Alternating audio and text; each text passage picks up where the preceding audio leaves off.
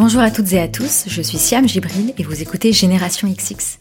Si vous nous suivez sur les réseaux sociaux, vous savez qu'en octobre dernier, j'ai eu la chance de me rendre à la Nouvelle-Orléans dans le cadre du programme de leadership Whiteley dont j'ai fait partie en 2018. C'est là-bas que j'ai rencontré Valérie Legras, architecte d'intérieur, que j'ai aujourd'hui le plaisir de recevoir dans le podcast. Valérie est originaire d'Épernay, en Champagne, et la première fois qu'on s'est vu, je lui ai demandé comment elle en était arrivée à s'installer en Louisiane. Je ne m'attendais pas à une telle histoire de vie, et je suis donc très heureuse que vous puissiez la découvrir à votre tour. Avec Valérie, on a parlé des cases dans lesquelles on nous met à l'école, d'apprendre à être créatif pour s'en sortir, de réaction face à la maladie, d'être mère au foyer, de la différence d'approche entre les États-Unis et la France, de cuisine, de baseball, de l'ouragan Katrina, bref, de la vie, comme tout sauf un long fleuve tranquille. Je vous souhaite une très bonne écoute et si vous souhaitez contacter Valérie suite à cet épisode, n'hésitez pas. Vous la trouverez notamment sur Instagram at Valérie Legras Atelier ou sur son site valérielegras.com. Bonjour Valérie. Bonjour Siam. La dernière fois qu'on s'est vu, on était à la Nouvelle-Orléans. Oui. En octobre dernier, tu Mhm. m'as accueilli dans ton nouveau. C'est ton nouveau studio, non? Ça Non, fait ça combien de temps un an et demi qu'on est Un là. an et demi. Ouais. Bon, c'est un peu nouveau. quand même. et donc là, tu es de passage euh, à Paris Ouais. pour le salon euh, Maison et Objets, c'est Tout ça à fait. Parce oui. que tu es Et architecte. Maison et objets et aussi euh, Déco Off. Déco Off. dans Paris. D'accord, super. Tu reviens combien de temps euh, Combien de fois à Paris par an Une fois, deux fois. Je crois que j'envoie mes enfants plus que moi. J'y ai passé quelques années à Paris, donc j'ai beaucoup de plaisir de revenir, mais en même temps, c'est à leur tour de- d'en profiter. Et ça fait combien de temps que tu es aux États-Unis Ça fait bientôt 12 ans. 12 ans Ouais, Ah ouais, c'est énorme. bientôt 12 ans. Ouais. Ça passe vite. Ça te manque la France J'ai pas l'impression d'être très loin. T'as raison. Alors, du coup, tu as grandi à Épernay, en Mhm. Champagne. Ouais. Euh, Qu'est-ce qui te faisait rêver? Comment tu te voyais plus tard euh? Alors, ce qui me faisait rêver, c'est surtout ce qui, tout ce qui était en dehors de l'école. Ouais. Moi, en même temps, j'ai pas honte à le dire. euh, moi, je me suis traînée quinquant euh, jusqu'au bac. Mais en même temps, comme je m'enquiquinais euh, royalement et que je, le format de l'école n'était pas franchement adapté euh, à mes rêves, donc en fait dans ces cas-là, on devient très créatif et euh, en fait, on se raconte des histoires et on essaie de sortir de la boîte dans laquelle on veut vous mettre. Euh, ça a commencé quand j'étais très jeune, en sixième. Je me souviens avoir euh, été fascinée par l'histoire de la euh, des Égyptiens, qui pour moi Mhm. était un monde tout à fait nouveau. Et je me souviens avoir acheté des petits personnages en plastique qu'il fallait peindre. hein. Et ça, c'était une euh, un moment dans ma vie qui était assez intéressant parce que je me suis, je me suis dit que même si je suis pas très douée euh, pour écrire, euh, je peux toujours raconter une histoire Mhm. et qu'il y a finalement euh, un monde incroyable qu'on peut imaginer et ça c'était euh, c'était quelque chose de formidable et en fait euh, je savais pas trop ce que je voulais faire mais en même temps j'étais attirée par tout ce qui était artistique et puis euh, en seconde première euh, les étés j'allais suivre euh, je prenais le train le matin à 7 heures j'allais suivre euh, des cours du Louvre des, Mhm. cours d'histoire de l'art à, à l'école du Louvre où là j'étais de loin la plus jeune Bah oui, tu m'étonnes. c'était vraiment plutôt des gens retraités ou des gens qui venaient prendre des cours certainement très régulièrement durant l'année. Mais moi, ce qui collait dans mon agenda, c'était l'été. Donc, je venais et j'ai trouvé ça passionnant. Alors, je me suis dit, je vais faire antiquaire. Et ça, ça me passionnait. Puis après, je me suis rendu compte que être antiquaire, c'était encore une fois peut-être un petit peu trop fermé parce que c'était peut-être de l'expertise et de la revente. Et moi, Mhm. j'avais vraiment besoin de toujours continuer à écrire une histoire, de partir d'un canevas blanc et de faire quelque chose avec mes mains et Mhm. d'être créatif. Donc ça m'a donné l'envie de, de continuer. Et puis en fait, euh, quand j'étais aussi au collège, on avait un professeur de physique qui avait décidé de faire partager sa passion avec des étudiants. Et sa passion, c'est de faire de la peinture à l'huile. Et je me suis mis à la peinture à l'huile. D'accord. Et puis après, j'ai fait tout un tas de trucs. J'allais aux Beaux-Arts de Reims le soir, euh, quand j'étais en terminale, prendre des cours. Alors, j'ai, euh, je sais pas si j'étais très douée, mais en même temps, c'était un très bon moyen d'expression et ça a été le démarrage vers une voie artistique. Alors, je voulais faire paysagiste, peut-être. Et puis, finalement, architecture intérieure, j'ai découvert que c'était un métier qui était certainement qui pouvait me correspondre. Donc j'ai fait un an de prépa à Paris après mon bac. Et puis ensuite j'ai intégré l'école Camondo. Donc ça a duré cinq ans et j'ai trouvé que c'était euh, une très belle aventure. Bah attends, tu me disais, euh, j'ai pas fait de grande école, tout ça. L'école Camondo, c'est vachement Oui, c'est une très grande école. Non mais non non, c'est une très belle école. Mais il m'a fallu le temps de trouver D'accord. parce que c'est vrai que euh, puis en même temps les, les écoles d'art, je sais pas si à l'époque, mais moi dans mon entourage, il y avait pas beaucoup de gens qui faisaient d'école d'art. Mhm. Euh, Nous en Champagne, la plupart des gens allaient tous aller faire les études à Reims. Ouais. Et euh, moi, j'avais toujours l'impression d'étouffer partout. Mhm. Et donc, j'étais pas très douée en écriture, mais je lisais beaucoup, beaucoup. Donc, il fallait que je sorte de toutes ces boîtes. Parce que, Parce que tu trouves que ce qui était valorisé, c'était plutôt euh, ce qu'on verrait comme, euh, oui, intellectuel, la lecture, l'écriture, et pas dans les parcours artistiques, c'est ça? Non, puis surtout d'être euh, moi je pense que le mode d'enseignement ne me collait pas du tout ce qui fait que j'avais des mm. résultats qui étaient très euh, moyen passable et en mm. même temps je me décourageais pas. Je suis pas complètement idiote et je crois que je savais que j'étais pas complètement idiote. Mm. mais quand j'avais des résultats qui étaient plutôt décevants on a envie de dire eh zut on trouvera bien un autre moyen d'y arriver. Et je crois que c'est surtout ça qu'il faut voir. Moi je me résigne pas. Ça fait vraiment pas partie de mon vocabulaire et donc faut trouver un chemin détourné et finalement quand on a besoin de trouver un chemin détourné ben, je crois que c'est là où on devient créatif et finalement, bah, quand on prend euh, des grands noms euh, de, du business qui ont été dyslexiques, ont eu des, ou des parcours de santé, voilà, des, des, différences, on va dire, mm. euh, bah, il faut être créatif pour s'en sortir. Et finalement, c'est là où c'est formidable. Et cet état d'esprit, tu penses que tu l'as eu comment? Est-ce qu'on te l'a transmis ou est-ce que c'est quelque chose qui vient de toi L'esprit de quoi? De trouver des solutions. Non, je crois que c'est un instinct de survie, on va dire. Puis après, ça m'a servi plus tard pour pas mal de choses. Et la chance que j'ai eue, c'est justement de euh, dans ma, ma, petite vie, euh, d'avoir une capacité de rebond et une capacité d'adaptation qui m'a énormément aidé mhm. euh, et qui m'aide toujours. Et je crois que c'est ça qu'il faut que nos jeunes retiennent aujourd'hui, c'est que il y a rien d'écrit dans le marbre et qu'il faut avancer de toute façon. Et puis euh, il y a bien, il y a une place pour tout le monde, il y a une réussite pour tout le monde. Mhm. Donc ça, c'est ça qui est important. voilà. Ensuite, donc tu deviens architecte d'intérieur. Est-ce mhm. que ça correspond à ce que tu avais imaginé? Est-ce que le métier c'est oui. bien celui que tu avais en tête. Euh, oui, et en même temps, j'étais très contente à Camando parce qu'en fait, on était euh, euh le, démarrage, c'était pas du tout euh, ce qu'on peut faire dans une agence, mais c'était vraiment développer l'esprit créatif euh, à 500%. On a, on a fait des trucs un peu déments, un peu dingues, qui avaient rien à voir vraiment avec l'architecture intérieure, mais c'est pour vous pousser un esprit créatif. Donc, je pense que ce qui nous a manqué, mais je pense que ce soit une école d'architecture intérieure ou une école de business ou une école d'architecte ou une école de, je sais pas euh, c'est qu'on est très très loin de la réalité du business. Mhm. On ne sait pas se vendre, on n'a aucune idée de, oui, les deadlines, enfin les, les, les dates à respecter, d'accord, mais en fait, on est, on sait pas grand chose. Ça, tu t'en es rendu compte quand? Dans ton premier job? Euh, J'ai fait un très bon stage où là, je me suis sentie vraiment très handicapée de la vie parce que je mhm. trouvais que je savais pas faire grand chose.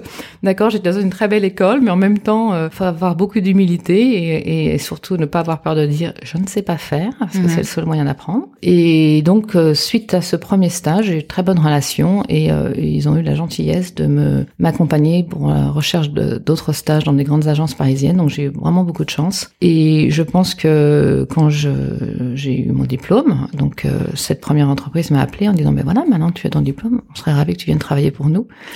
et alors, j'ai eu une angoisse terrible en disant, mais mon Dieu, certainement, ils ont une, comment on dit, high expectation. Enfin, ils ont vraiment, mm. ils, attendent de moi, certainement beaucoup de moi, et je mm. ne sais pas faire grand chose. Et puis finalement, faut, on a, enfin, moi, j'ai, certainement comme beaucoup de gens, on n'a pas vraiment confiance en soi, ben, il faut se pousser et puis avancer. Et puis finalement, ben, voilà, ça avance. Et donc ces trucs de business, tu les as appris euh, en faisant ah, Ça, ça apprend sur le terrain. J'ai pour mm. ça que j'ai j'ai pas une vraie connaissance de ce qu'on apprend en école de, en business school parce que je suis issue d'une famille d'entrepreneurs et donc en fait euh, ça c'est je l'ai c'est des discussions qu'on avait à table euh, tous mm-hmm. les jours avec mes parents. Mm-hmm. Donc je n'ai pas d'idée de ce qu'on peut apprendre en école de business, mais je pense que le business s'apprend de toute façon sur le terrain. Mm-hmm. Et moi j'ai été éduquée ou dans dans, dans, dans l'état d'esprit où on doit avoir des compétences et de toute façon le business viendra à vous enfin le, les mhm. notions de business vendront à vous, alors qu'on fait des erreurs. Euh, moi, la première erreur que j'ai faite, c'est pas d'être accompagné vraiment euh, avec un comptable dès vraiment dès le début. Je me suis mhm. dit, je vais le faire moi-même. Finalement, c'est pas mes compétences. On passe du temps, on fait des erreurs, mhm. on se donne pas les bons objectifs. Voilà. Enfin, donc en fait, ça a été ma première erreur, je veux dire. Et puis, bah, il suffit de l'ajuster et puis de coller aux chiffres. Et puis, c'est du bon sens euh, commun, on va dire. Euh, mais si, je pense qu'aujourd'hui, euh, dans mon business, je fais 20% de créativité pure et 80% c'est vraiment du business. Donc en ah fait, ouais, c'est beaucoup plus de management de recherche de produits, de enfin manager ses équipes, ses clients. Euh, et le business, ça va très vite parce qu'en fait, c'est en soi et c'est quelque chose d'inné. Donc ça, ça se, ça se fait très vite. Et ça, ce ratio 20-80, c'est parce que tu es à ton compte aujourd'hui euh, oui, à la Nouvelle-Orléans Oui, si c'est en agence, là, tu serais moins... Euh, oui, non, je, je pense que j'aurais pas ces mêmes En même temps, je sais pas, j'ai pas tellement parce qu'en fait, j'ai eu un parcours un petit peu qui s'est arrêté pour des raisons de euh, personnelles. Donc moi, j'ai travaillé pendant euh, un certain temps à Paris, donc Mhm. euh, et puis finalement après, j'ai eu des enfants euh, relativement, euh, enfin vers les 29 ans, quelque chose comme ça. Et Mhm. puis euh, j'en ai quatre au total. Mais mes deux premiers ont eu des problèmes de santé importants avec une maladie génétique euh, très rare. Mhm. Et ben, dans ces cas-là, euh, souvent c'est à la maman. le travail revient, si je puis dire, et j'ai aucun euh, animosité quand je dis ça. Et donc en fait, j'ai tout arrêté au niveau de ma, mon travail et euh, je me suis consacrée 100% aux problèmes de santé et à euh, remettre sur pied des enfants qui avaient des, euh, encore une fois, qui étaient différents finalement. Mhm. Donc euh, bah, c'est pareil. Alors euh, où on reste euh, dans la fatalité et on se dit pourquoi nous, pourquoi moi, pourquoi lui, pourquoi. Alors, moi je suis à remuer ciel et terre en disant ok what's next? Mhm. Qu'est-ce qui va se passer? Comment on peut faire? Comment on réagir? Et Dès le début, t'as as été comme ça? Toujours parce qu'en fait c'était une maladie très rare et euh, personne savait trop ce qui se passait. Et je me suis euh, enfin ok je vais passer un petit peu voilà l'étape suivante le pourquoi de ne- des États-Unis dans ma vie donc en fait, euh, je cherchais des médecins en France qui étaient, enfin mes médecins en France étaient très bons, mais d'un point de vue, il y avait un problème neurologique Mhm. et je pense que j'attendais pas, j'avais pas la réponse que je voulais. Mm. Et quand j'ai je voulais pas la réponse que je voulais, non pas que j'étais obtus et que je voulais entendre dire ce qu'on pouvait pas me dire, c'est que je savais qu'il y avait des choses qui existaient, mais peut-être pas disponibles en France. Mm. Alors il n'y a pas de pays parfait, il y a une approche différente, il y a des moyens différents. Euh, moi, j'étais très contente de mes médecins français. Et puis, euh, un jour, complètement par hasard, je regarde la télévision où j'avais pas beaucoup de temps, parce qu'avec mes enfants, etc. euh, Mhm. je me rappelle ce soir-là, j'étais euh, toute seule chez moi et je me dis ah, il y avait euh, Canal Plus Mhm. avec euh, l'émission, je sais plus du tout, je suis incapable de dire ce que c'était, et invité. Et alors là, je me dis ah. Et là, Jean-Pierre Papin, le footballeur, et je me dis Mhm. que c'est quand même pas de chance. Je suis pas intéressée par le football. et non, et il racontait, euh, c'était, ça a été euh, fantastique parce qu'en fait, c'était fait pour moi. Il a cinq enfants et il a une enfant qui a eu des problèmes et qui est donc euh, avait des besoins très spéciaux. Mhm. Et il s'était tourné vers un institut à Philadelphie et ils ont obtenu des résultats tout à fait étonnants. Et là, je me suis dit, ça a été une révélation et je me suis dit, c'est là qu'il faut que j'aille. Et effectivement, j'ai pris contact avec ces gens-là et ils m'ont parlé comme s'ils avaient déjà vu mes enfants, puisqu'en fait, ils s'étaient spécialisés dans exactement ce genre de problème Donc les médecins de Aux l'institut à Philadelphie. à Philadelphie. Ok. Et donc, en fait, euh, bah, pendant des années, j'ai fait des allers-retours entre la France et les États-Unis. Mm. Alors, j'avais la chance de pouvoir arrêter de travailler. J'avais la chance de pouvoir financer ça. Mm. J'ai rencontré des familles françaises tout à fait extraordinaires qui montaient des associations pour pouvoir financer. Mm. Donc, en fait, quand les gens ont vraiment envie de le faire, ben, c'est vrai qu'il faut se, il faut donner les moyens, mais Mm. ça paye. Mm. Et on obtient des résultats euh, tout à fait étonnants. Et aussi, je sais pas si ça continue toujours, mais Jean-Pierre Papin, à l'époque, avait monté une association pour aider les familles. D'accord. Donc c'est la première raison pour laquelle je voulais m'orienter vers les États-Unis. Tout simplement parce qu'aux États-Unis, on va vous dire, si on vous met la même image médicale, d'un côté, on, on me disait, bah oui, bon, jamais faire ça, jamais faire ça, jamais faire ça, jamais faire ça. Et l'autre côté, aux États-Unis, ils disent, bah écoutez, on n'utilise que 10% de nos capacités. Euh, oui, il y a tout ce qui marchera plus, mais il y a aussi beaucoup de choses que l'on peut réactiver. Et moi, Mhm. c'est le discours que je veux entendre. Mhm. Et je vais entendre ça partout. Enfin, je veux dire, il y, a une, il y a une chance pour tout le monde, à n'importe quel niveau. Et il y a une réussite pour tout le monde. Voilà. Et donc, il n'y a pas de pays parfait parce que les États-Unis, il y a quand même des problèmes euh, importants. Mais en même temps, euh, à cette époque-là, ça m'a apporté beaucoup.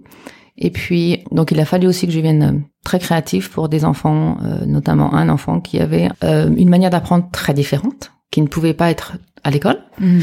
pour des tas de raisons. Mais en fait, mon diplôme d'architecture intérieure, je savais faire beaucoup de choses avec mes petites mains. Ouais. Et euh, ça m'a permis d'écrire mes propres livres avec des formats très spéciaux, de coller des images, de faire, en fait, de faire un apprentissage tout à fait adapté à ses besoins. Mhm. Et ça marche. Sauf qu'à un moment donné, moi, je suis une mère de famille et qu'à un moment donné, je pense qu'il faut des professionnels et qu'il faut que l'enfant devienne indépendant. Et je crois Mhm. que, que ce soit un, deux ou trois, quatre de mes enfants, leur- euh, ou n'importe quel euh, enfant au monde, ils doivent devenir indépendants. Et donc, en fait, euh, la chance, je savais qu'aux États-Unis, il y avait des écoles spécialisées Mhm. pour toutes sortes de d'enfants, que ce soit des enfants super doués, aveugles, autistes, euh, avec lésions cérébrales, handicap, il y a tout. Mhm. Bon, il faut pouvoir effectivement toujours le même aux États-Unis le nerf de la guerre, c'est de pouvoir effectivement le financer. Financer, bien sûr. Mais il y a une réponse et c'est pour ça que j'ai je me suis battue pendant dix ans et donc j'ai eu une parenthèse à ma carrière. Mhm. Mais en même temps, je crois que gérer mes enfants et toujours aujourd'hui, je le dis toujours, j'ai deux business. Mhm. Et ça, c'est, je pense que une femme qui reste au foyer, alors je sais pas aujourd'hui en France comment c'est perçu, mais moi je me souviens que même moi quand j'étais étudiante, je me disais oh là là, mais c'est rester au foyer, s'occuper de ses enfants, euh, c'est pas pour moi. Et puis en Mhm. même temps, c'est quelque part dévalorisant, etc. Mais pas du tout. C'est un job compliqué, à haute responsabilité, et ça se gère comme un business. Et moi, j'en suis persuadée. Donc, je trouve que toutes les mamans qui s'occupent de leurs enfants, ben, bravo, parce que c'est pas facile. Et c'est une responsabilité. Et, Et tu trouves, pardon, tu trouves qu'à ce moment-là, il y avait un regard extérieur différent ou est-ce que tu t'en préoccupais pas forcément? Pour moi, je crois que c'était ma vision, donc je sais pas Mhm. d'où ma vision venait, mais je, Mhm. mais je pense qu'effectivement, euh, moi, pour moi, c'était, on fait des études, c'était un peu, euh, oui, c'était dévalorisant. Est-ce que c'était la société telle qu'elle était ou est-ce que c'était ma vision? Je peux Mhm. pas le dire. Ouais. C'était pas très bien regardé. C'était un peu. euh, D'ailleurs, je me souviens faire des dîners. euh, Et vous, vous faites quoi? La question toujours à vous mettre dans des boîtes, quoi, constamment. Et vous, vous faites quoi? Alors, si vous dites, euh, je suis marchande de fromage, euh, on va vous dire, oh. si vous dites, euh, je travaille à Europe 1, euh, oh, waouh. Hmm. Alors que, bon, voilà, peut-être Mhm. que Non, bien sûr. ce qui m'a toujours posé problème, c'était euh, de vous mettre dans des boîtes et vous devez être dans le modèle. Et ça, ça va pas bien parce que c'est pas adapté pour tout le monde. Hmm. Voilà. Donc en fait, j'ai finalement de fil en aiguille, euh, j'ai une opportunité de déménager aux États-Unis. Objectivement, ça a été euh, une chance énorme pour euh, mes enfants qui avaient des besoins spéciaux. Et aujourd'hui, euh, c'est des enfants que vous voyez, enfin, qui vivent une vie tout à fait euh, normale, avec des études tout à fait normales, dans des domaines très différents d'ailleurs. Mais c'est une chance que je pense que j'aurais eu du mal à voir en France, parce que quand on n'a pas suivi un cursus scolaire, et je me suis rapprochée de beaucoup d'associations françaises au moment où je cherchais à droite à gauche, Mhm. et il y a des gens, il y a des enfants qui ne rentrent dans aucune case. Mm. Et c'est un drame. Parce qu'on en fait quoi? Et donc, en fait, je m'étais même intéressée pendant un temps à travailler avec euh, une personne qui a créé des crèches et on s'était dit, est-ce qu'il y a un- une possibilité de faire, euh, justement, de développer des écoles pour des enfants? Et puis finalement, j'étais tellement prise par mes propres Hmm. problèmes et enfants que je suis pas allée plus loin. Hmm. Donc, euh, pour revenir à ma petite expérience personnelle, je me souviens d'avoir des notes assez lamentables en, en français.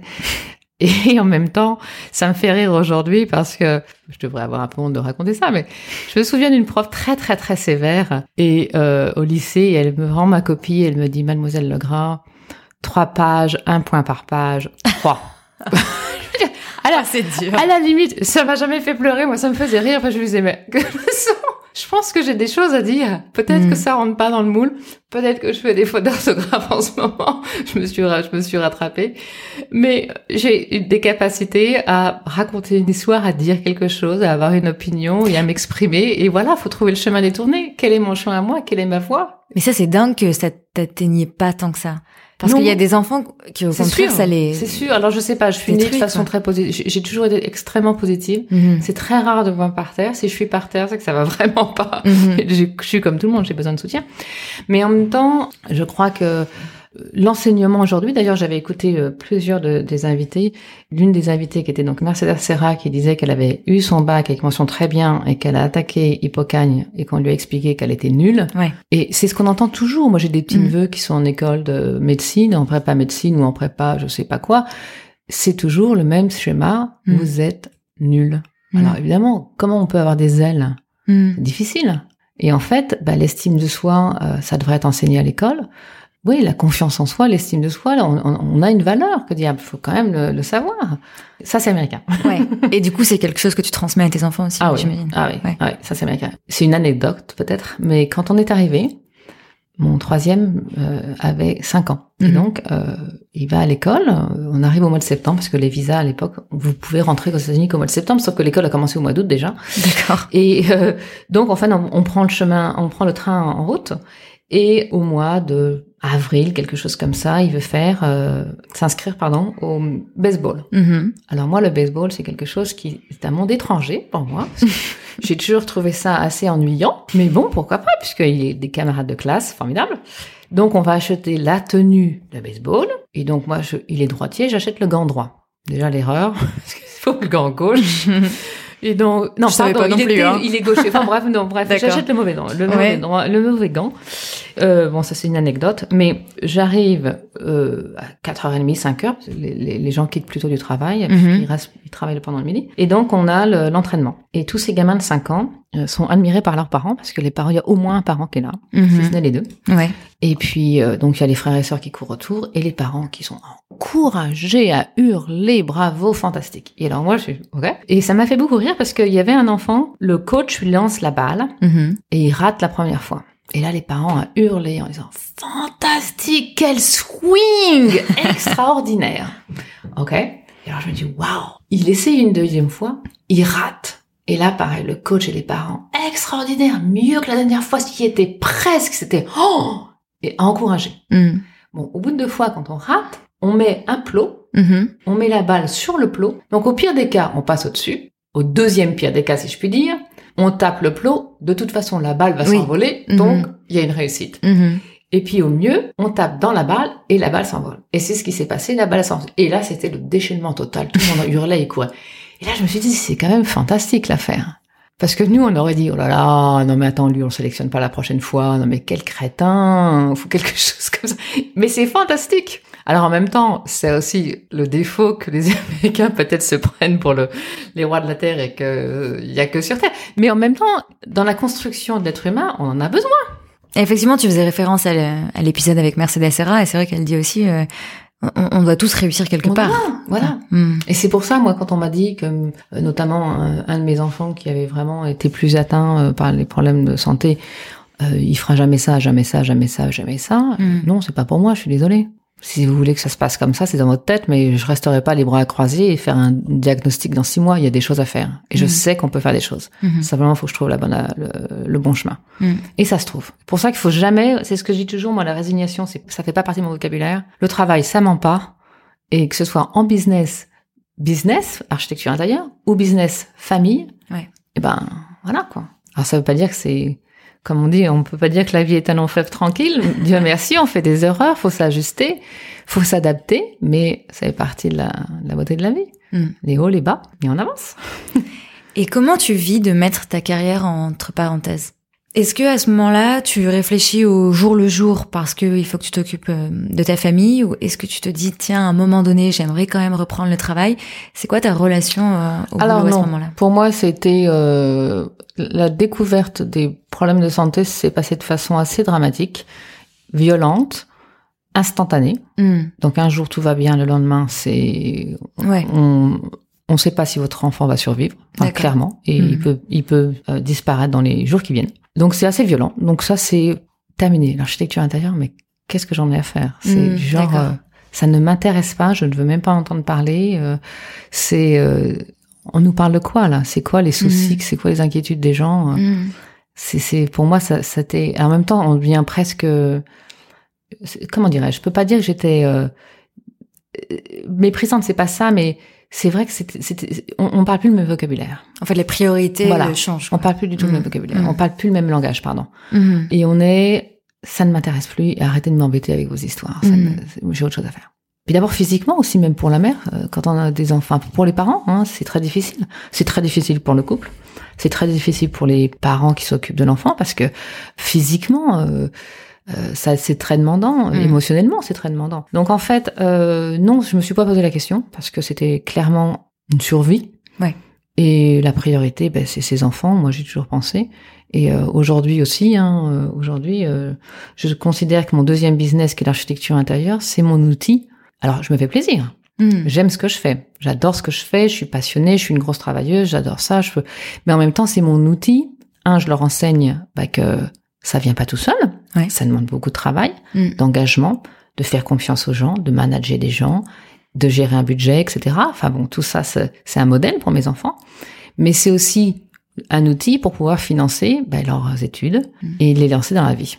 Mm. Puis après, bah, moi, j'ai pas besoin de, j'ai pas de grands besoins, mais mes besoins, c'est 100%, 500% mes enfants.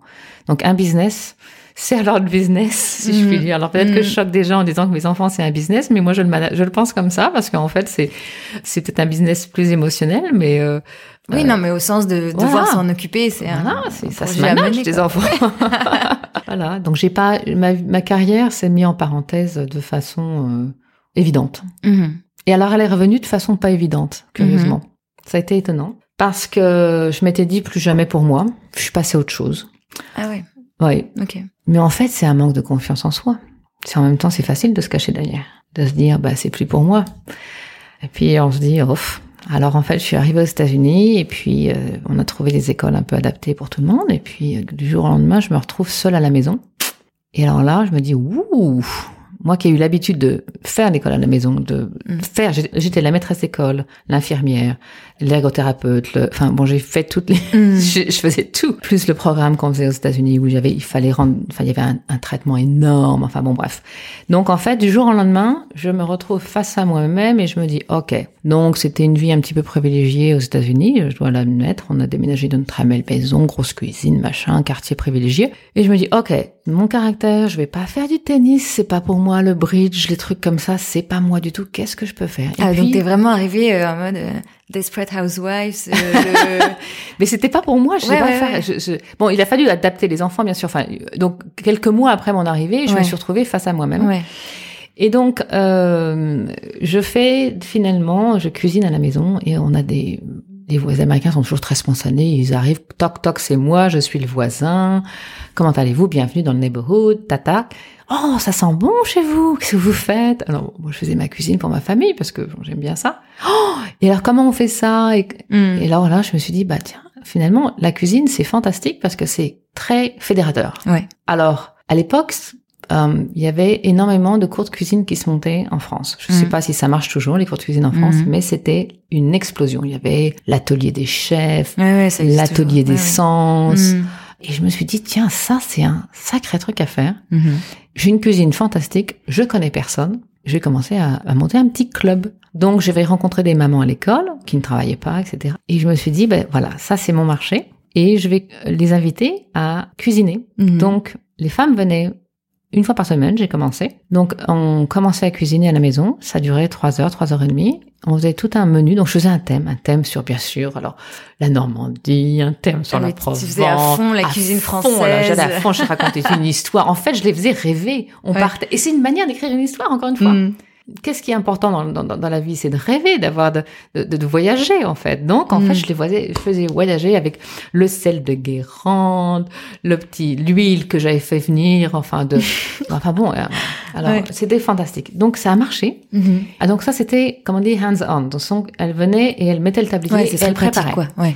Et puis ensuite, elle me disait, oh là là, mais combien de calories? Moi, je savais pas du tout de quoi on parlait, là, les calories. Je mm. Donc, je fais des menus pour elle pour dans la semaine. Donc, je vendais tout ça. Je mm-hmm. vendais mes cours, je vendais mes menus. Et les gens commandaient des plats. Les prix, pour moi, c'était complètement dingue, quoi. Je veux dire, pourquoi est-ce que les gens étaient capables de mettre autant d'argent dans un truc qui est si simple à faire? Et je me suis prise au jeu et je me suis dit, bah, écoute, Valérie, comment je reviens l'été euh, en France et que j'ai la chance d'avoir des grands-parents qui peuvent s'occuper de mes enfants, je me suis inscrite euh, chez Paul Bocuse, ouais. qui avait un programme professionnel, mm-hmm. où j'étais certainement la seule non professionnelle, des gens qui venaient du monde entier. Et en fait, moi, j'ai dit que j'avais une école de cuisine. c'était oui, ce qui pas, pas tout à fait faux, mais pas tout à fait vrai. Donc j'étais une semi-professionnelle. Et donc je me suis mis dans le cours d'anglais parce que je voulais aussi voir comment est-ce que les, les, chefs étrangers mhm. abordaient et euh, appréciaient la cuisine française. Et mhm. voilà. Et c'était passionnant. Donc quand je suis rentrée, alors tout de suite les Américains disent vous êtes un chef. Moi non, alors là, euh, je suis loin d'être une chef. Enfin, je veux dire, la, la, notion de chef, encore une fois, c'est pas la même chose. Mhm, bien sûr. Moi, moi, un chef, c'est Alain Ducasse. Euh, voilà, c'est pas Valérie clairement pas. bon, mais en même temps, quand je suis rentrée, j'ai donné plus de cours et donc j'ai donné des cours toujours la journée et le soir, je faisais des cooking demonstrations donc les gens venaient en couple avec mhm. des amis, ils faisaient des parties, ils amenaient leur vin. Mhm. Et je faisais la démonstration et je servais. Et ensuite vous mangez. Euh, voilà. Alors en fait, ça a mhm. pris de l'ampleur, ça a pris de l'ampleur, jusqu'au moment donné où je me suis dit, oulala, là là, je vais où là Là, je deviens une vraie cooking euh, machine. D'accord, c'est c'est un beau business, mais ça commence à prendre des dimensions trop importantes Parce que ça t'occupait à temps plein, là. Ah oui, là, ça, là, là j'étais devenue euh, une, une machine à cuisiner, quoi. Ah oui. Et là, je me suis dit, non, ça va plus du tout. Et même financièrement, c'était un vrai business. Ouais, c'était un vrai business. Enfin, ça me faisait. Enfin, bon, j'étais un peu avec l'immigration un petit peu compliqué puisque j'avais pas vraiment de visa de travail, donc il, Mm. fallait, il fallait faire. Au départ, j'ai fait ça de façon très innocente. Mm. Alors, l'immigration, c'est toujours très compliqué aux États-Unis. En fait, il a fallu que j'attende un certain temps pour avoir ma carte verte, etc., etc. Mm. Mais à ce moment-là, je, je pense que je prenais trop de risques euh, idiots et je pense que j'avais pas la notion de. De risque. Parce qu'effectivement, il y a aussi, bah, qu'est-ce qui se passe si vous avez quelqu'un qui se coupe dans, un- dans un cours? Ouais, bien sûr. Nous, on n'est pas du tout dans le même état d'esprit. on, euh. Donc, en fait, je pense que j'ai pris des risques un petit peu euh, pas trop mesurés à l'époque par rapport à cette différence de culture et par rapport à, à tout ça. Mais en même temps, je faisais quand même du cash, ce qui était euh, toujours intéressant parce que le- les coûts des écoles, le- des frais de santé, tout ça, Ouais. c'est important. Mm. Et puis finalement, j'ai tourné la page, euh, j'ai arrêté. Et puis, euh, je me suis séparée de mon euh, ancien mari parce qu'effectivement, c'est toujours aussi compliqué d'avoir des enfants qui sont un peu différents parce que si, si on n'est pas sur le même fonctionnement, Mm. ça altère beaucoup euh, la relation. Et donc, finalement, je me suis dit, ok, il est temps de se reconsacrer aux enfants et il est temps de se reconsacrer à comment je vais faire un make a living. Et donc, en fait, à euh, Nouvelle-Orléans, après Katrina, il y a des, beaucoup, beaucoup de maisons détruites, bien sûr. Et donc, euh, je me suis pas directement à l'architecture intérieure. J'ai, euh, me suis mis en partenariat avec euh, une personne et on a acheté une première maison et on l'a rénovée. Mhm. Alors, euh, ça m'a permis d'apprendre tout ce qui était euh, code, parce que la manière de construire aux États-Unis est très très différente de la manière de construire euh, en- France. Mhm. Ça m'a permis de commencer à avoir des contacts des entreprises générales. Ça m'a permis de bah, de d'établir des, des relations dans un milieu qui m'était tout à fait inconnu et de remettre le pied, le pied à l'étrier. Et en même temps, euh, bah, c'était bien parce qu'on remettait la ville. euh, Il y avait des tas de gens comme nous qui remettaient la ville en état. Ouais. Donc euh, c'était bien parce que ça permettait d'en vivre et en même temps de remettre une ville euh, sur pied, qui est une très très très belle ville, qui est Mhm. vraiment un, euh, Parce que c'est vrai que moi, je m'en suis rendu compte du coup quand je suis venue en octobre, mais je pense qu'en France, bien sûr, on a entendu parler de Katrina, mais on s'est peut-être pas rendu compte de l'ampleur oh du phénomène. En fait. ah oui. ouais, Et ouais. même aujourd'hui, euh, il y a encore des quartiers Ah qui oui. sont en reconstruction. Il y a, il y a des conséquences énormes. Et effectivement, c'est cette vague de gens, d'entrepreneurs Voilà. qui ont reconstruit la ville. Exactement. Sinon, la ville aurait Et ce sont des locaux, la carte, hein. en fait. ce sont vraiment Ouais. des locaux hein, Ouais. qui se sont euh, vraiment investis. Mm. Et c'est vrai qu'il y a encore beaucoup de travail, mais en même temps, là, là, euh, je dirais que donc c'était en 2005. Eh bien, aujourd'hui, la ville explose, on va dire. Mhm. Et, et c'est bon, c'est une petite ville comparée à Houston, c'est une Ouais. petite ville comparée à, à Miami, etc. C'est un charme fou. Alors, il y a un peu de problème de violence, mais bon, le monde est violent aujourd'hui, donc c'est, je crois qu'il faut pas s'inquiéter. Mm. Enfin, s'inquiéter. Il faut Oui, simplement être vigilant, ouais. comme tout le monde, comme toutes les villes, Comme dans, dans tous les beaucoup de pays. villes aujourd'hui, bien sûr. Voilà. Euh, mais en même temps, c'est une ville qui a une histoire, c'est une ville qui a tous les jours, il, se passe quelque chose, il y a toujours un festival, il y a toujours euh, des rencontres à faire, il y a toujours une communauté artistique extraordinaire. Et donc, effectivement, pendant un temps, il y avait des articles, euh, juste après Katrina, disaient qu'il faut fermer cette ville parce que ça recommencera. Mm. Oui, peut-être ça recommencera, mais finalement, regardez, New York a eu aussi un ouragan, Houston a eu une, des grosses inondations l'année dernière. Euh, euh, bon, voilà, c'est Mm. encore une fois, ça arrive Mm. partout. Donc, euh, la probabilité sur la Nouvelle-Orléans, c'est peut-être supérieur, mais Mm. ça n'empêche pas, voilà, et la résilience, elle est là. Exactement. Donc ça, Je ça trouve que c'est quelque chose qu'on ressent vraiment dans la ville, ce- cette Ouais, résilience. ouais, ouais. Et la dire, fierté ben, d'être euh, de la Nouvelle-Orléans. Donc en fait, c'est une ville qui a complètement, euh, qui s'est reconstruite, qui continue de se reconstruire, qui se tourne définitivement vers l'avenir. Mm. Donc en fait, j'ai fait partie de ces gens qui ont euh, remis sur pied des quartiers. Moi, j'ai, il m'est arrivé d'acheter trois maisons dans une même rue et de, de reconstruire. euh, on était à d'autres personnes et on reconstruisait les rues. Finalement, j'ai fait pas mal de maisons comme ça. Ce qui, donc j'ai commencé avec euh, une partenaire Mhm. parce que financièrement ça me j'en ai besoin. Et puis quand j'ai eu euh, suffisamment, bah, je l'ai fait seule. Et en faisant seule, bah, j'ai trouvé que c'était très agréable parce que j'étais mon propre patron et j'avais pas de compte à rendre à personne qu'à moi-même. Je gérais mon temps, formidable. Et puis finalement, je gagnais bien ma vie. En même temps, je je commençais à être, encore une fois, m'ennuyer un peu et dans une boîte parce qu'en fait, les maisons en Nouvelle-Orléans, ce qu'on appelle les shotguns, Mhm. qui sont donc des maisons tout en longueur, qui ont deux côtés, Mhm. et donc, en fait, le schéma est un petit peu toujours le même. Et moi, ça commençait à me me fatiguait un peu et j'ai pris un peu de risque en achetant des anciens magasins, etc. Finalement, j'ai, je me suis dit, bah, au lieu de faire la rénovation de base, je vais pousser un peu parce que j'ai besoin, de, j'en ai besoin de ce côté créatif. Euh, maintenant que je connais le métier, je connais euh, comment la façon de construire, mm. j'ai besoin d'autre chose, donc on va pousser un peu. Et donc, euh, j'ai été repérée par quelques personnes qui ont trouvé que c'était plutôt sympa. Et puis, j'ai été contactée par un chef qui montait un grand restaurant à Nouvelle-Orléans qui m'a dit voilà, est-ce que tu me dessinerais mon, mon restaurant? Mhm. Puis en même temps, j'avais aussi une dame qui m'avait dit là où j'allais faire du yoga, qui m'a dit voilà, je voudrais doubler la surface de mon studio, est-ce que tu me ferais mon studio? Et je lui dis OK, mais je veux mon nom nulle part parce que je le fais, mais je veux pas du tout développer cette activité. Ah, c'est drôle que tu dises ça. Mais en fait, je crois que c'est toujours pareil. C'est comme quand j'ai commencé mon premier job. Ah oui. Moi, je me suis dit, mon Dieu, mais je sais pas faire là. Mhm. Et en fait, c'est pareil. Je me suis dit, oh là là, j'ai pas travaillé depuis des années. Euh, je, suis qui pour faire ça? Enfin bon. Euh, pas légitime. Quoi. Non, je me sentais pas légitime. Puis en même temps, euh, moi j'étais un peu archaïque parce que tous les logiciels, les machins, je les maîtrisais pas plus. Mm. Enfin bon, c'était. Et en fait, c'est pas grave parce qu'on peut s'appuyer sur des gens qui eux maîtrisent. Puis mm. votre valeur ajoutée, elle est où? Voilà, c'est une mm. équipe qui marche, qui fait fonctionner un business. Et donc finalement, j'ai fait le studio, puis j'ai pris quelques photos. J'ai dit ah c'est pas ouais. Et puis donc quand ce chef est venu me voir, je me suis dit ok, j'y vais. Et en fait, c'était un, un, restaurant qui a été récompensé. On a gagné les, comment dirais-je, les, les, votes des électeurs d'un truc euh, culinaire. Et puis ça a été le pied à l'étrier. Et puis finalement, de fil en aiguille, il y a d'autres personnes qui m'ont appelé pour leur propriété. Donc je fais du commercial et du résidentiel. Et puis voilà, j'ai une équipe d'une jeune euh, femme formidable qui est euh, enfin, étudiante dans l'architecture. Elle va mhm. avoir son diplôme cette année. Donc elle mhm. vient quelques heures par semaine parce que ça lui fait un petit job. Et puis moi j'aime beaucoup le côté euh, plus technique de l'architecture. Donc c'est parfait. Et puis j'ai une autre jeune femme qui travaille aussi avec moi, qui est euh, un vrai moteur, qui avec qui je m'entends très bien. Et donc c'est une équipe qui fait tourner une entreprise. Et, et j'ai vu ton équipe. Voilà. et donc j'ai fait finalement une petite. Euh, j'ai commencé chez moi, de mm. mon bureau.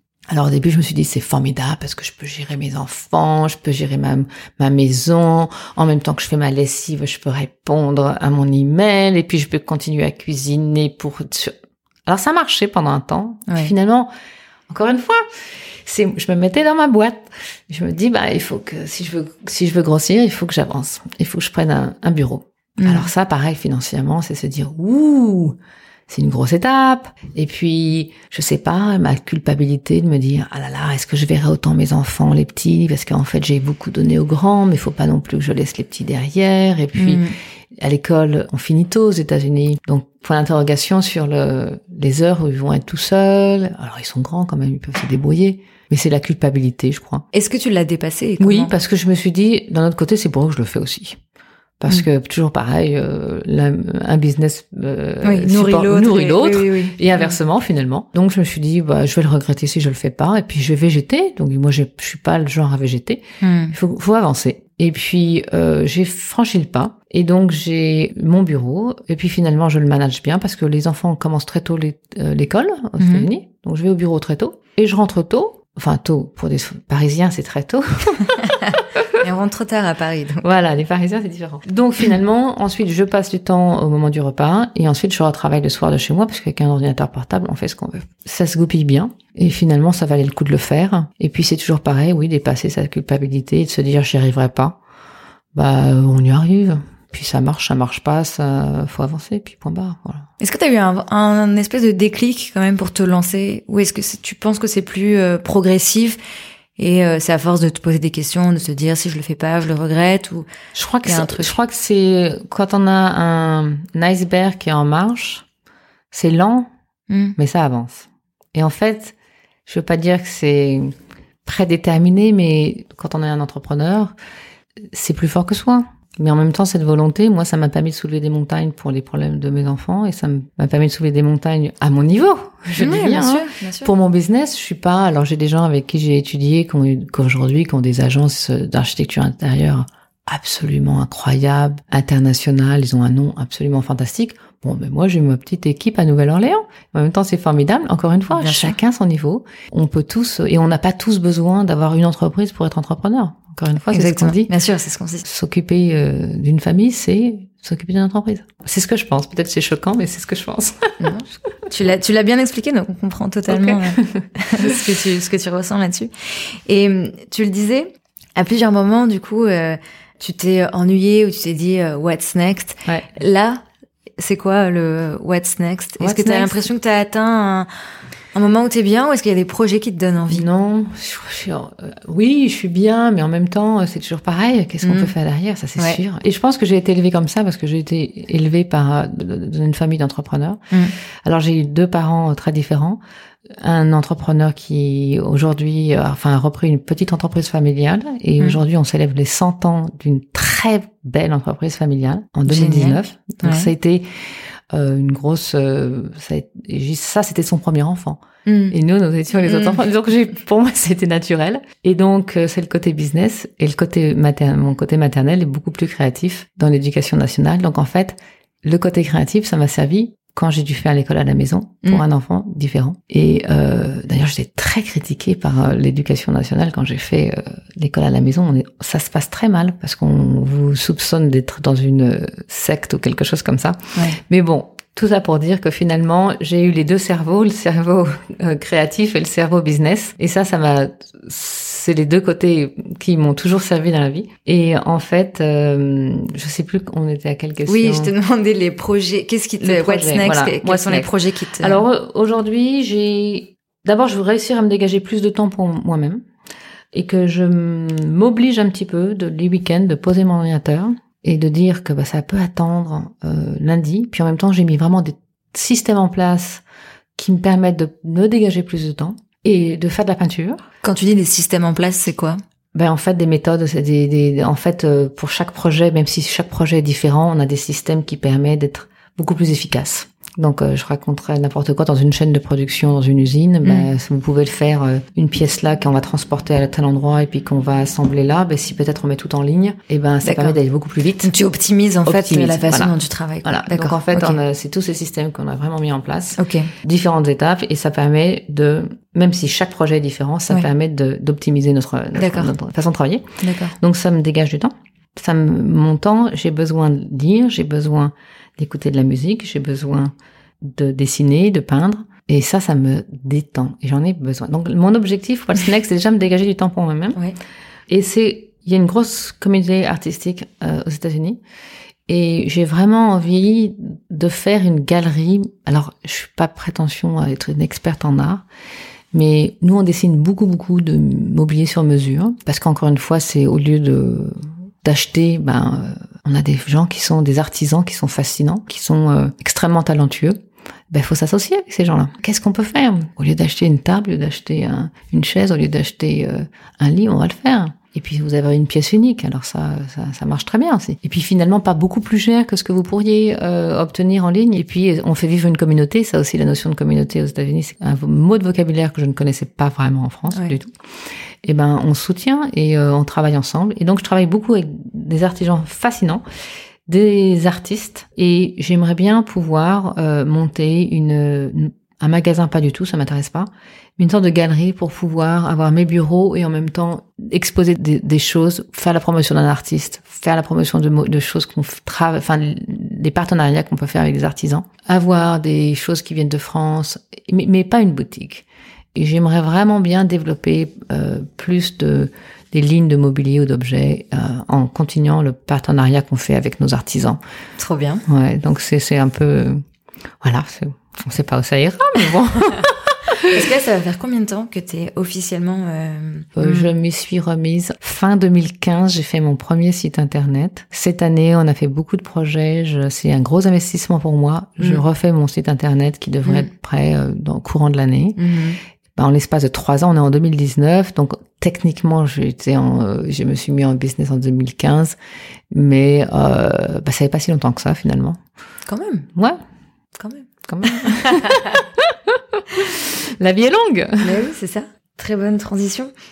Comment tu dirais que tu justement euh, abordes la vie? Tu disais au début de, de cet épisode, rien n'est figé dans le marbre. Enfin, tout, tout évolue et Et tu te dis aussi que peut-être euh, plus tard, tu feras d'autres choses. Enfin, tu te Ah laisses oui, la porte ouverte. Complètement, complètement. D'ailleurs, c'était assez drôle parce que il y a deux ans, il y a exactement deux ans, oui, au mois de janvier, je reçois un email d'une jeune femme américaine qui déménage sur Nouvelle-Orléans et qui sort d'une grosse boîte. Mhm. Je ne saurais pas la dire laquelle, mais qui avait eu un diplôme de environmental science. Enfin bon, bref, elle faisait des, pour l'instant, ce qu'elle faisait, c'était, comment on dit, que des statistiques toute la journée dans un bureau. Et euh, elle s'épanouissait pas du tout. Et puis elle, elle déménage à Nouvelle-Orléans parce qu'elle rejoint sa sœur. Et elle a eu mon contact par un des artisans avec qui on travaillait. Mhm. Et elle me dit voilà, euh, je voudrais vous rencontrer. J'envisage peut-être de changer de carrière et de faire de l'architecture intérieure ou bon. euh, Est-ce qu'on pourrait boire un café? Je dis bah, très bien. Donc on se rejoint et elle me dit voilà, écoutez, je voulais vous poser une question. Est-ce que vous pensez que c'est fou que j'ai envie de changer de carrière? Je lui dis vous avez quel âge? 25 ans. et c'est une fille super. Mhm. Et d'ailleurs, je l'ai embauchée pendant quelques mois Mhm. pour l'aider. J'avais besoin de quelqu'un. Elle avait des compétences que j'avais pas. Et Mhm. Elle nous a permis de mettre en place un certain nombre de systèmes. Et je lui ai dit, mais écoutez, vous allez changer 100 fois de carrière dans votre vie. Genre, rien que de déménager aux États- de, de, de Boston à Nouvelle-Orléans, forcément, votre vie sera différente. Mhm. Le jour où vous allez avoir des enfants, vous changez de carrière. Le jour où vous changez, changez de poste dans une même entreprise, changez de carrière. Donc, bien, encore heureux Mhm. vous allez changer de carrière, je vous le souhaite. Sinon, votre vie sera d'un monotone incroyable. Et finalement, mais elle a trouvé sa voie et finalement, elle est partie vers d'autres cieux et on est toujours en contact. Mais j'ai trouvé ça assez drôle parce qu'à 25 ans, est-ce que vous pensez que je peux changer de carrière C'est du genre, est-ce que je suis folle? Mhm. Donc euh, non, oui, j'espère qu'on aura plein de vie. Et puis, euh, c'est pas que j'espère, c'est que la vie est belle. Il y a tellement de choses à faire. Puis encore une fois. Alors d'un côté, je peux dire que là où je je me sens à l'aise, c'est d'avoir, je pousse mes enfants à ça, et c'est d'étudier quelque chose qui vous donne quelque chose entre les mains, je dirais, parce que je pense que j'ai été élevée comme ça aussi, parce que avoir, euh, comme je, au niveau études, si j'avais, fait- je pense que j'aurais pas pu faire euh, des grandes écoles classiques, je dirais, Oui. le commerce, ou c'était pas pour moi parce qu'il fallait écrire. Et donc en fait, avoir une expertise entre les mains, que ce soit euh, pâtissier, plombier, euh, Mhm. c'est quelque chose qui me parle parce que c'est quelque chose où je me dis, bah là, je peux rebondir euh, n'importe où. Ouais. Alors que j'aurais peut-être plus peur si mes enfants me disent, euh, on va faire euh, des études plus générales. À un moment donné, oui, c'est très bien, mais il va falloir, faut quand même trouver sa voie. À un moment... Mais partir sur le général, ça me gêne pas, mais il faut à un moment donné, c'est quand même devenir un peu expert de quelque chose. Trouver quelque chose et ensuite ne pas se fermer de porte et voir comment voilà, ça évolue. voilà, voilà. Donc en fait, euh, il y a plein de choses. Hein. C'est une bonne conclusion. Voilà. Merci beaucoup Valérie. Mais merci, c'est très euh, gentil. Très bientôt, j'espère. À bientôt à Nouvelle-Orléans ou à Paris. Super. Mais en tous les cas, merci pour le podcast. C'est fantastique. Moi, j'apprends énormément de choses. Si je peux dire une dernière chose, c'est que je n'écoutais que des podcasts américains parce que je trouve ça formidable. Mm. Jusqu'à temps que je rencontre le podcast français Génération XX et j'écoute tout, tous les mercredis. Je suis branchée. voilà. Donc un grand merci. Merci beaucoup Valérie. Merci. À très vite. Bye bye. Un grand merci à Valérie d'avoir partagé son parcours avec sincérité et de m'avoir tout de suite répondu lorsque je l'ai contactée avant mon voyage à la Nouvelle-Orléans. Pour suivre Valérie, rendez-vous sur Instagram at Valérie Legras Atelier et sur son site internet valerielegras.com. Et si vous êtes de passage en Louisiane, faites-lui signe évidemment. J'en profite aussi pour saluer la maman de Valérie, que j'ai également rencontrée lors de l'enregistrement. Enfin, merci à vous pour votre écoute. N'oubliez pas de suivre Génération XX sur Instagram et via notre newsletter, à laquelle vous pouvez vous abonner sur générationxx.fr. Si le podcast vous plaît, vous pouvez également laisser un avis 5 étoiles sur votre plateforme d'écoute. Merci beaucoup et à la semaine prochaine.